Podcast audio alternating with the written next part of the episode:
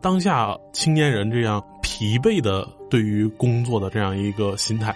现在的问题是我们发现那个饼好像这真的是个饼，永远吃不到，而且是你可能吃不到的饼。这就是对人的，就是你的内卷和你的工作，其实你满足不了你的预期。大家总会说，在技术乐观之上呢，会有一个对美好生活的预期。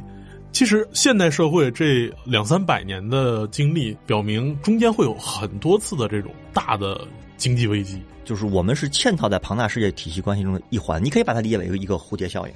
就是那些事儿是我们不知道的，但是它对我们有真实的影响。这个影响是客观的，是可以被理解的。要知道，它是全球性的影响。大家好，欢迎收听由大观天下志制作播出的播客《东腔西调》，我是何必。今天仍然是我们社会病理学的系列，那这个系列也是断更了好久，所以我们还是请来了我们的老朋友，中国政法大学社会学院的孟庆岩老师，和我们来一起聊一聊。各位东腔西调的朋友，大家好，何必好，我是孟庆岩。那孟老师，这眼看着四月底快五一了，这个五一假期呢，我觉得很多人不仅仅是这个五一假期了，其实就在过去的这一年里面，有有很多人开始抱怨，嗯，说。看起来呀，啊，我们有长假，大长假、小长假，但这长假它都是调休来的。这次五一假期，我们看到还是得调休一次，就是五一之后那个周六要上班。再比如上一个假期非常有意思啊，清明节啊，清明节这个假期就只放了一天假，这个从来没有过。呃，后来大家琢磨出来了，因为这天是周三，他没办法调休，所以大家就调侃说：“哎呀，要不……”我们劳动节就直接劳动算了，就也没必要这么去调休来去折腾自己。其实从这样一个对假期的调侃来看，我们能看到当下青年人这样一个非常疲惫的对于工作的这样一个心态。他们觉得你要么就让我彻底的去工作，要么就正经的给我个假期。那你这个又给假期，结果变着法的又要去加班，实在是让人难以接受。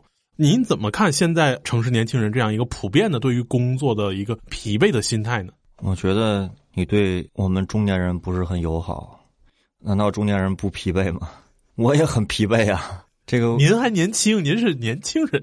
这个事儿呢，其实是一种普遍的社会状态。大家在工作中、在职场中感受到压力，感受到内卷，感受到卷不动，躺平呢又躺不平，处在这种来回往复的状态里面。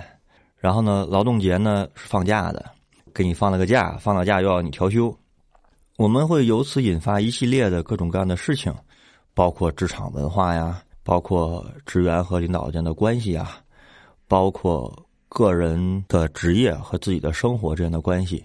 其实我们围绕这个问题，在之前的病理学里面都嗯零零散散的有过一些讨论。我想，当我们讨论劳动问题的时候，或者说职场问题的时候，这俩在我看来是一个问题啊。首先得讨论一下劳动的概念，就是我们都知道卡尔马克思曾经讲过劳动，他说劳动是大概的意思，不是原话，大概意思是劳动是人的本质属性。我其实念中学的时候一直不理解这句话，我觉得劳动为什么是人的本质属性呢？呃，休息才是，对吧？这休息才是本质属性，娱乐才是本质属性，劳动怎么会成为我的本质属性？劳动多累啊！这个人总是这样的，会顺着自己的本性。你打个不恰当的比方啊，你会发现站着就是不如坐着舒服，就坐着呢就不如躺着舒服。但我告诉你，躺着不是最舒服的，你找一个特定的角度歪着才舒服。这个是葛优瘫着，哎，这是这是比躺着更舒服的一种东西。因为因为躺着躺久了会难受，但是你歪着你能歪一天，你也不觉得难受，因为它符合你的身体曲线，它符合你的生理曲线。你这个生理曲线就是人的本性的一部分，对吧？人是特别习惯于按照本性去做事儿的，但是呢。我后来念了社会学，了解了所谓的现代社会跟现代文明，我似乎就能理解卡尔马克思所讲的劳动是人的本质属性了。要解释这个话呢，可能需要从理论和经验两个层面来讲。如果说理论的话呢，我们先看一看劳动的含义是什么。就是我不背那些抽象的概念或者晦涩的语言，我就是说，其实劳动这个概念呢，在现代社会和现代文明的发生史上。有着非常重要的作用，某种意义上，它是现代思想中不可或缺的一环。为什么？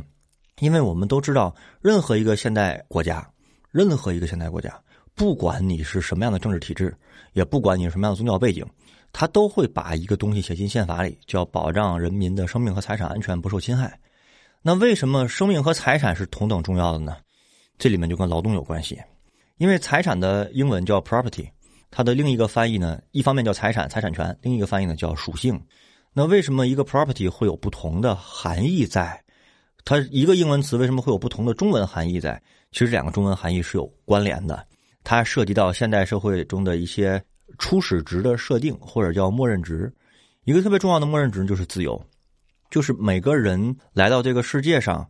都可以使用自然界所赐予自己的资源来保持自己的生存，这个东西呢是平等，不因为你长得丑，我长得帅，我长得美，或者不因为你长得高，我长得矮，不因为你智商高，我智商低，不因为这些差异，我们就对使用自然资源有差异，我们都有权利使用这个自然资源，这个东西要平等。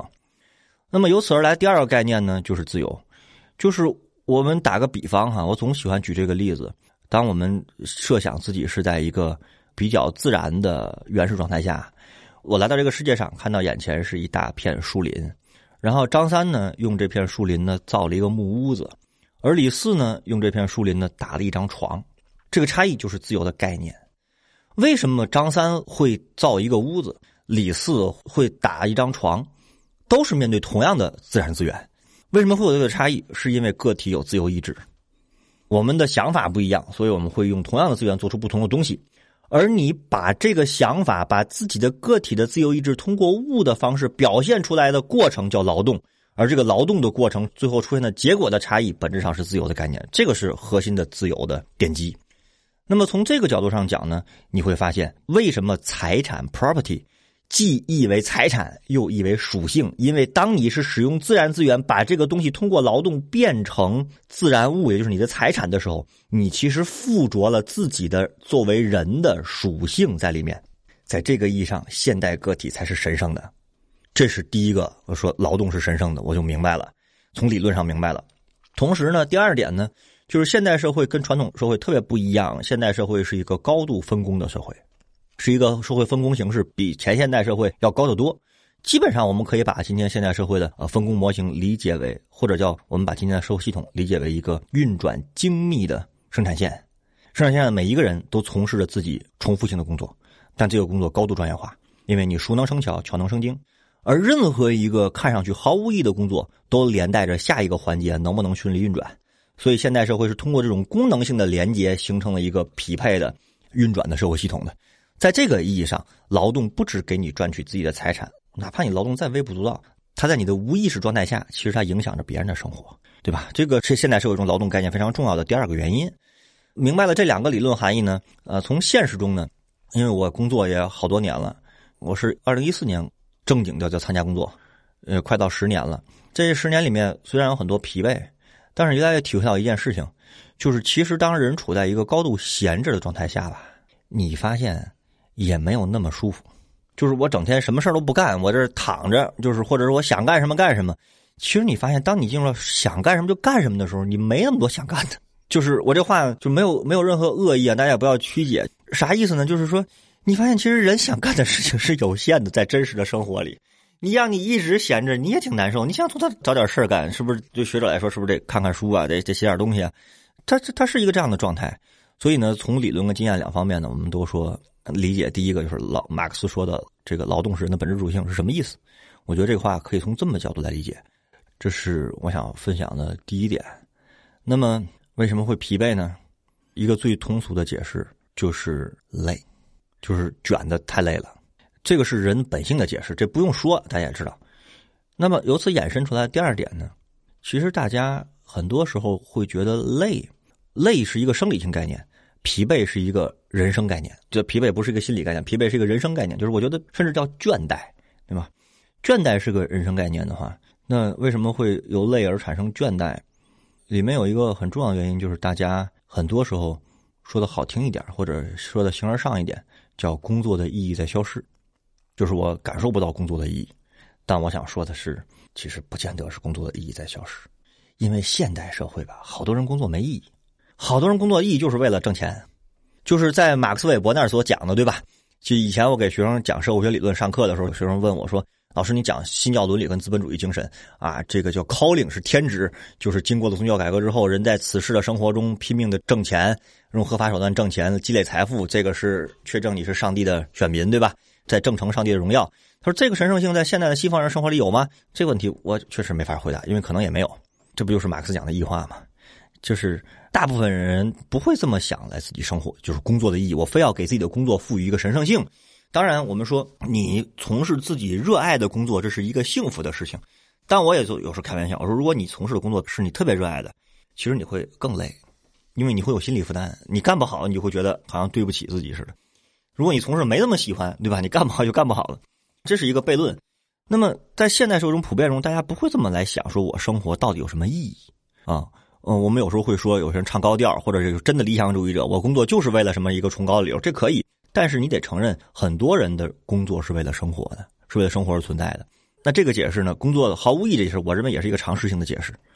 还有一个呢，在我看来，其实是今天遇到的一个问题啊，是工作无法满足人的预期，甚至在降低人的预期。就是卷这，大家想一想，我们拼命的工作。啊，不管是职场 PUA 也好，有时候就说老板是给人画大饼的，说我们未来怎么怎么样怎么样。我前段时间路过一个北京的街边的小餐馆，可逗了。我开车路过，这么多餐馆，就那个餐馆吸引我，你知道为啥吗？那餐馆 门口贴了一个巨大的标识，本店距离百年老店还有多少多少年。我看见的时候写的是八十七年，就是这是一个我们就可以说，我们做一个这么小的一个餐馆，要做一个百年老店，他已经干了十三年，还有八十七年，对吧？我们可以把它理解为画大饼，也可以理解为理想主义。但是对于很多人来说，画饼在很多时候是有用的。它有用建立在画饼不是让你一步实现，它可以给你分阶段，对吧？当你去按照这个阶段的时候，你总是觉得自己比前一段时间是有更接近我吃到那个饼。现在的问题是我们发现那个饼好像这真的是个饼，永远吃不到，而且是你可能吃不到的饼。这就是对人的，就是你的内卷和你的工作，其实你满足不了你的预期。就是我一直觉得，其实人吧是一个很奇怪的动物，他是靠预期活着的。很多时候人是靠预期活着的，就是这个预期很难把它讲清楚。但是我们心里面其实每个人是有这个的。我这么累了，我的累付出是值得的。当我们说我这么累是付出是值得的，我们排除掉一些值得因素，比方说为了家人。比方说，为了什么这个给子女一个更好的生活？比方说，也排除了纯粹的理想主义者，说我就要建立什么什么百年企业、世界五百强、世界首富。我们把这些理想状态都扔掉，把一些最基层的社会状态也扔掉，就是我是为了家人的，或者为了什么的。我们只看中人中间的中这部分，你会发现，我甘愿于卷，很多时候是因为我相信卷可以帮助我去实现我的预期，同时卷可以帮我提供预期。其实您这说法和之前大家经常说的一个解释很一样，就是说，移动互联网刚兴起的时候，一三年、一四年啊，那个时候九九六就已经很兴盛了。但是大家都说那个时候九九六大家是有奔头的，一个项目下来，大家每个人几百万，然后大家分一分，一下子就会过得很好。现在这个状态就是，我也九九六了，但但是没钱，那我这就干嘛？达不到这个预期，对吧？其实呢，这个问题呢。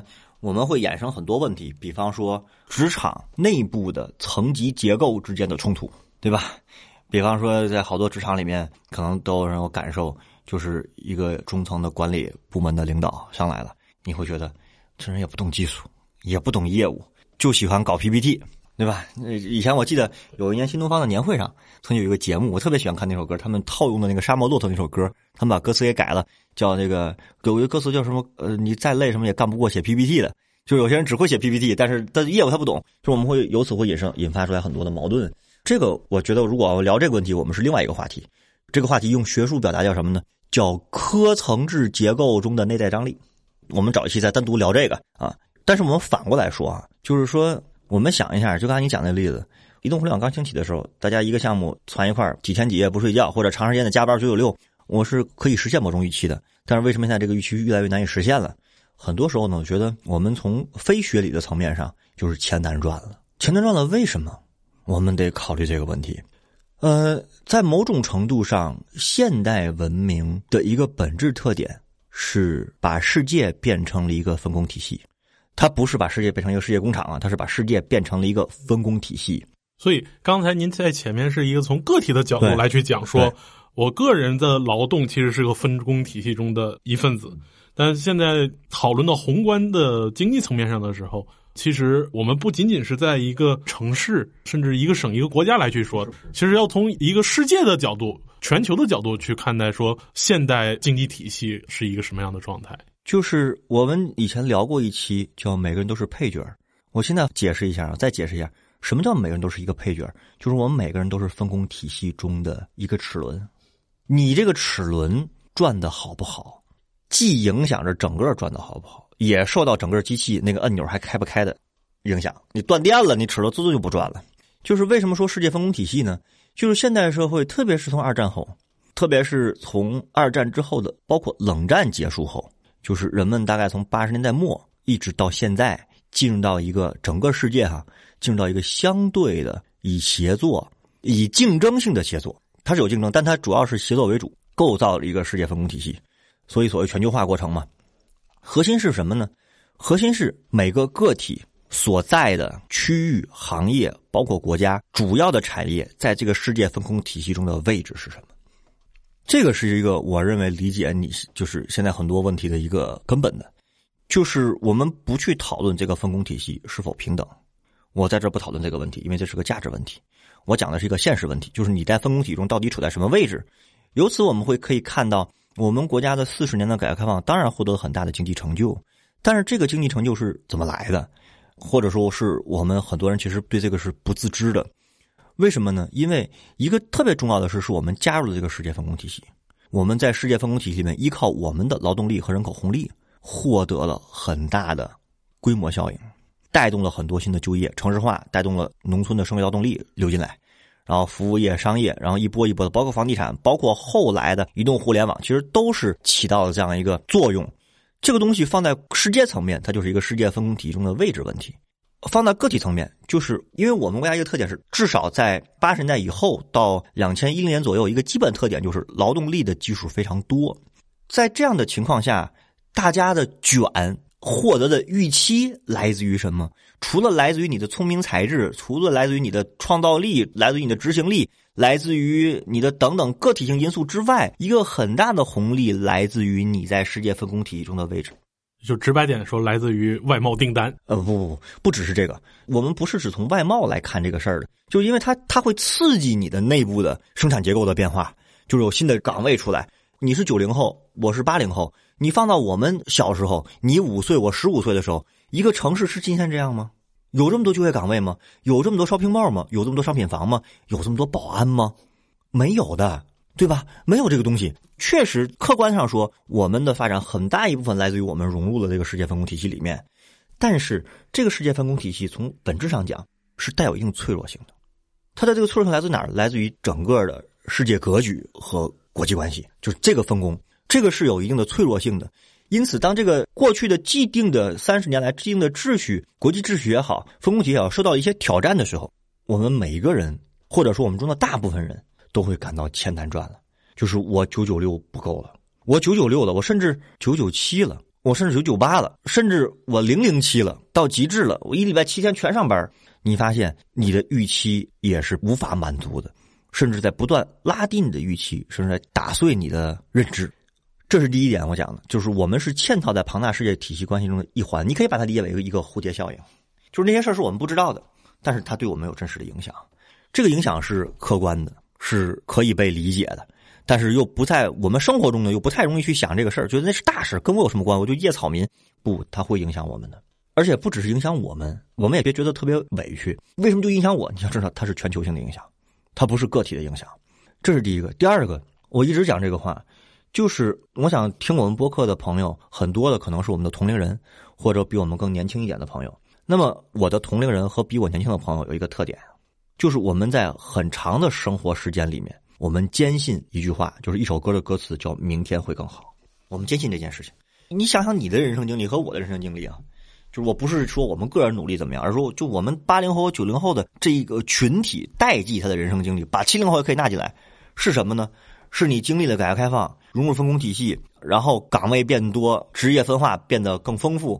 职业分化变得丰富，就意味着开辟了新的领域，开辟了新领域就是一块处女地。就大家可以去里面打浪淘沙，对吧？也可以去浪头积水，都可以。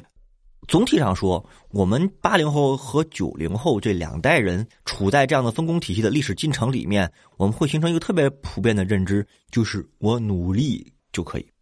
这也是一种认知图示。我们觉得努力了，人生就会更好。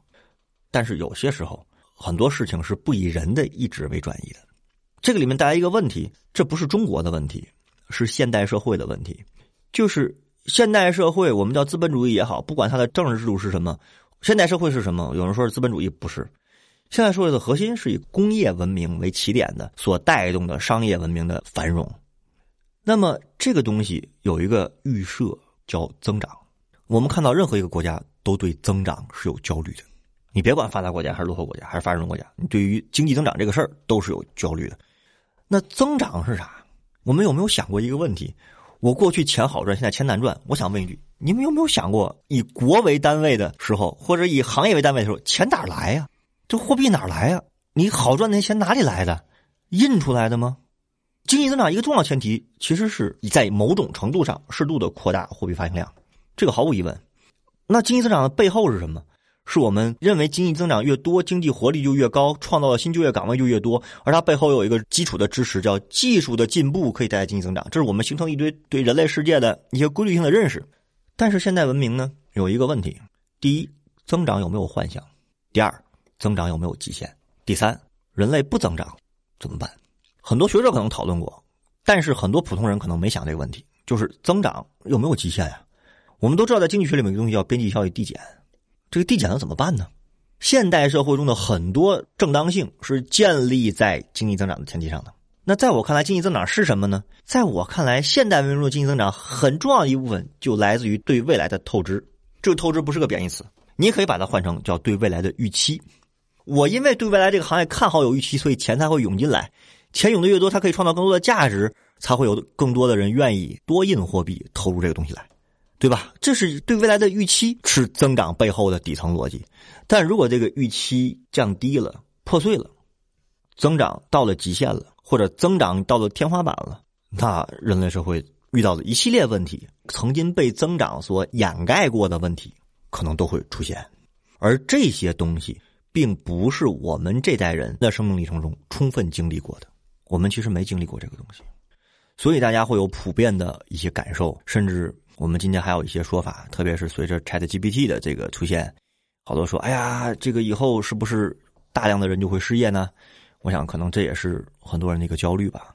的确，就是像刚才您说的，人们对于增长的预期，其实归纳起来有两个：一个是在客观上，现代社会伴随着工业革命以来呢，大家其实产生了一个技术乐观啊，这个技术乐观就是不断就会有新的技术，新的技术总会造出一些我们还不知道的东西。啊，尽管说这个技术会节省人工，让我们现在分工体系下的一些人会失业，但是他新创造了出来的东西可能会让更多的人就业，所以有一个大家都有一个技术乐观主义。呃，另外一个呢，就是其实很多人并没有意识到增长可能会有边界，大家总会说在技术乐观之上呢，会有一个对美好生活的预期。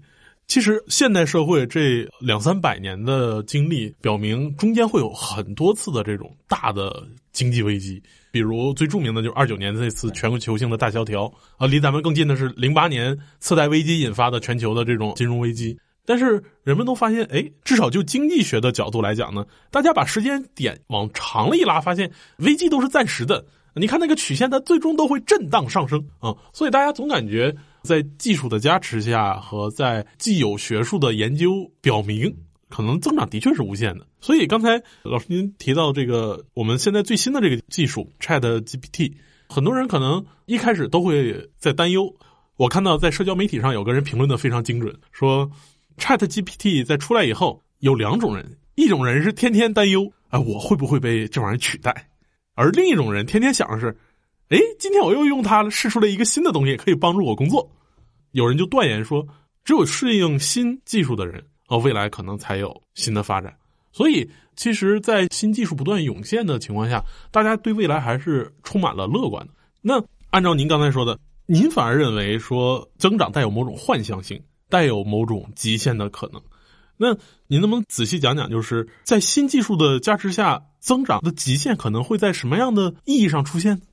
我先嗯把话说的更清楚一点啊，我没有做出一个判断说增长会到极限，我只是说我们很少去考虑一个问题，就你刚才说的是震荡上升的，它总体趋势是上升的，这个上升有没有极限？我认为是一个需要正视和讨论的问题。嗯，我不是经济学家，我既不懂金融，也不懂贸易，但是我为什么会提这个问题？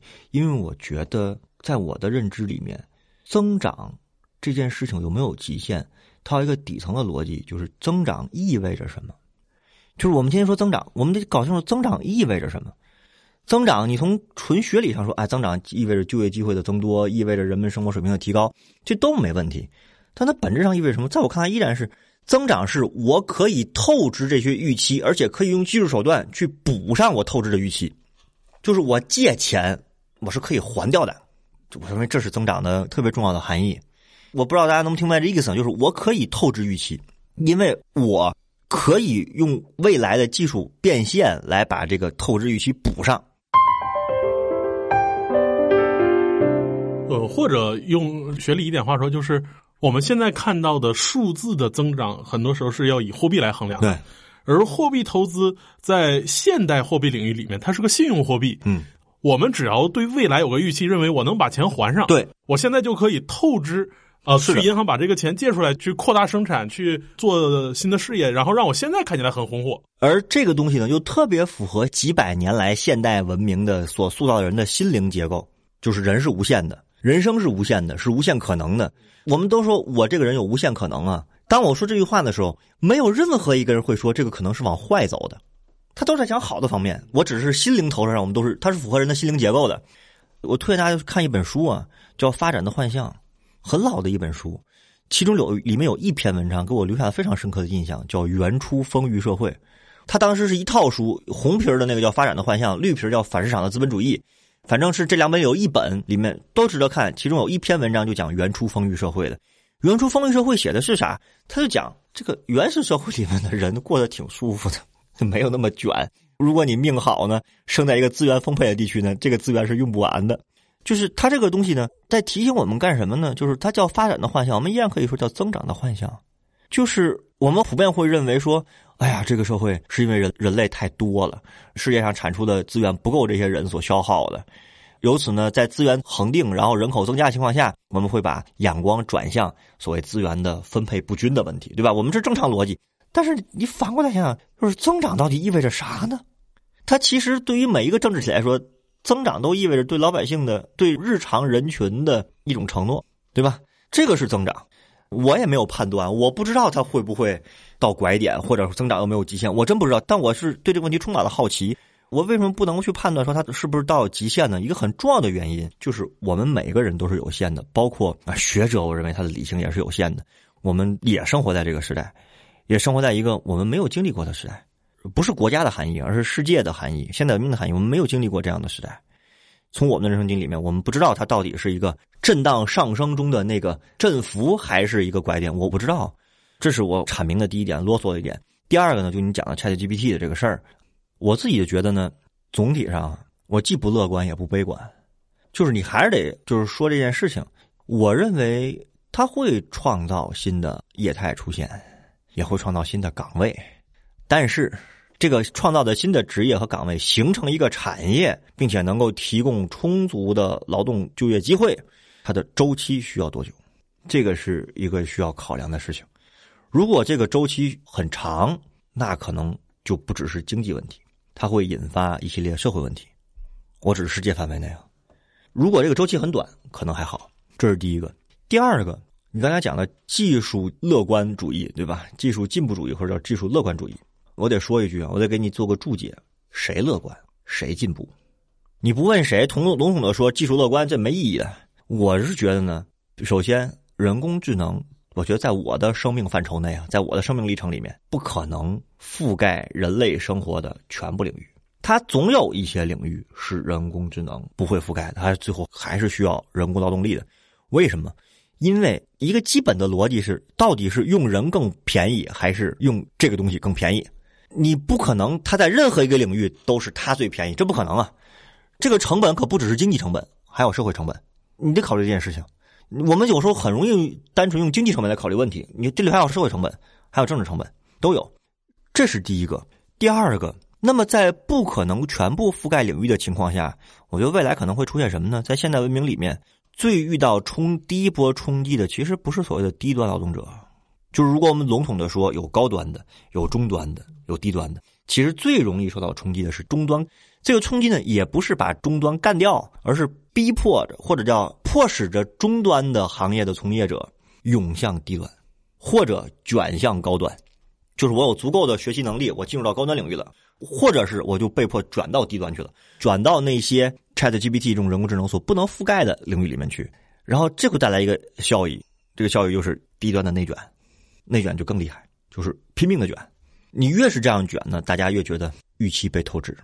到什么时候大概是拐点呢？当新的技术可以度过了那个创造新的岗位的周期的时候，这个东西就过了。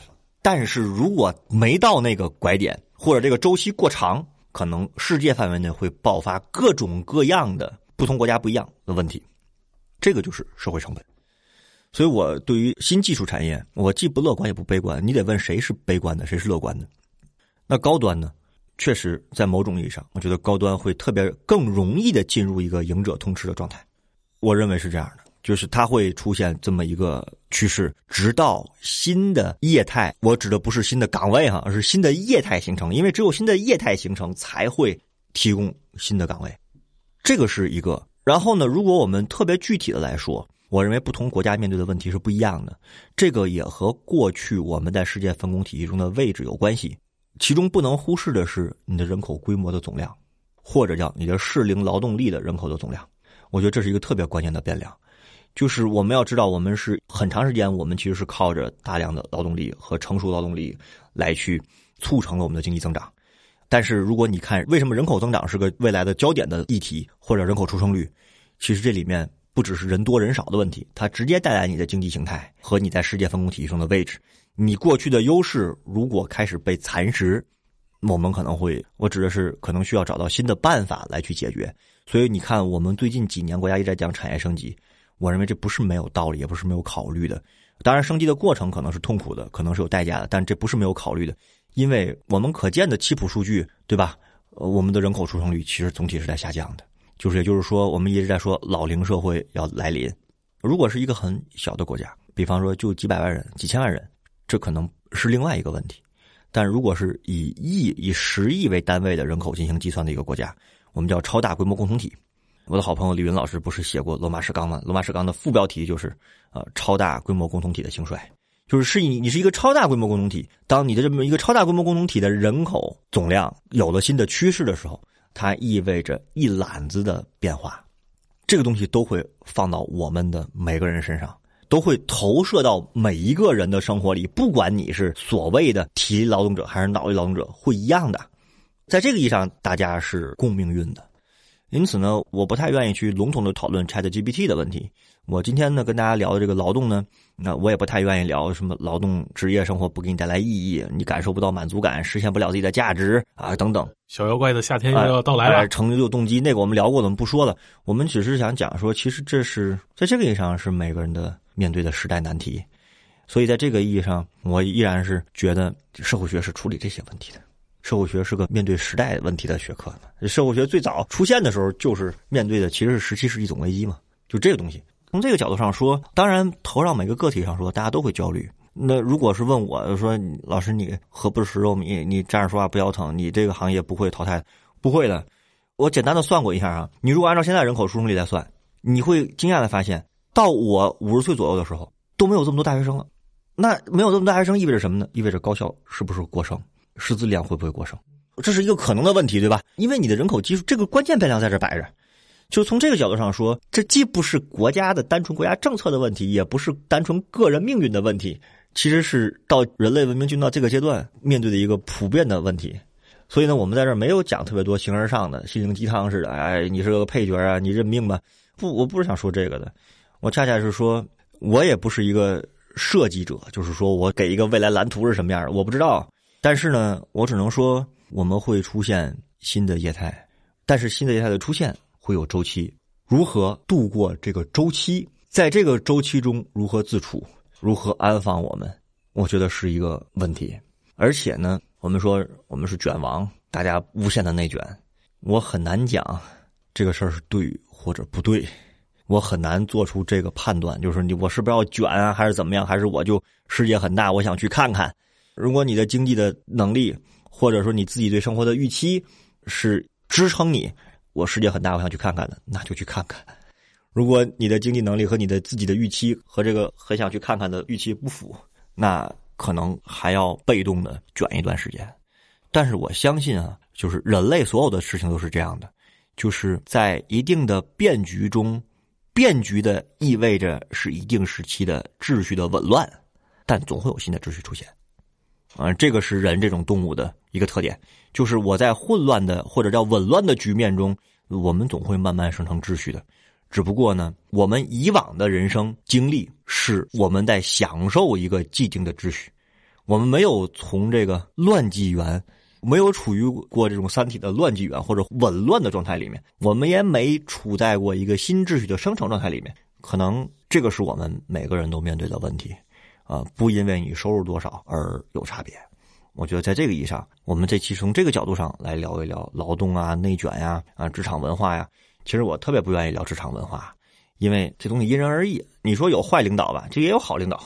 你是历史系，你还不知道吗？钱穆先生有句话叫“中国社会无阶级而有流品”，流品是啥？就是都是中层领导，有好领导也有坏领导，这个就是流品的含义嘛，对吧？有清流有浊流，还有泥石流呢。这个就就没有办法做规律性的讨论，所以我不太愿意讲职场文化呀，什么勾心斗角啊。如果有兴趣，我们找一个另外的话题，就聊一聊现代社会中科层官僚制的内在张力，对吧？这个非常学理化，就它是一个结构性张力。但我们这期就不聊，我们就从这个大的方面来讲一讲。如果每个人是个齿轮的话，可能不只是齿轮的问题，不只是一个齿轮转速快还是转速慢，而是这个机器可能运转的逻辑要发生一些变化，大概是这样。好，感谢孟老师在劳动节之前给我们上了一堂生动的全球劳动课。啊，当然我也记下了。这个孟老师，您今天给我们许下了下一期的诺言啊，要给我们在学理上讲一讲为什么我们经常遇到坏领导。好，感谢孟老师，谢谢大家，谢谢何必，我们下期见。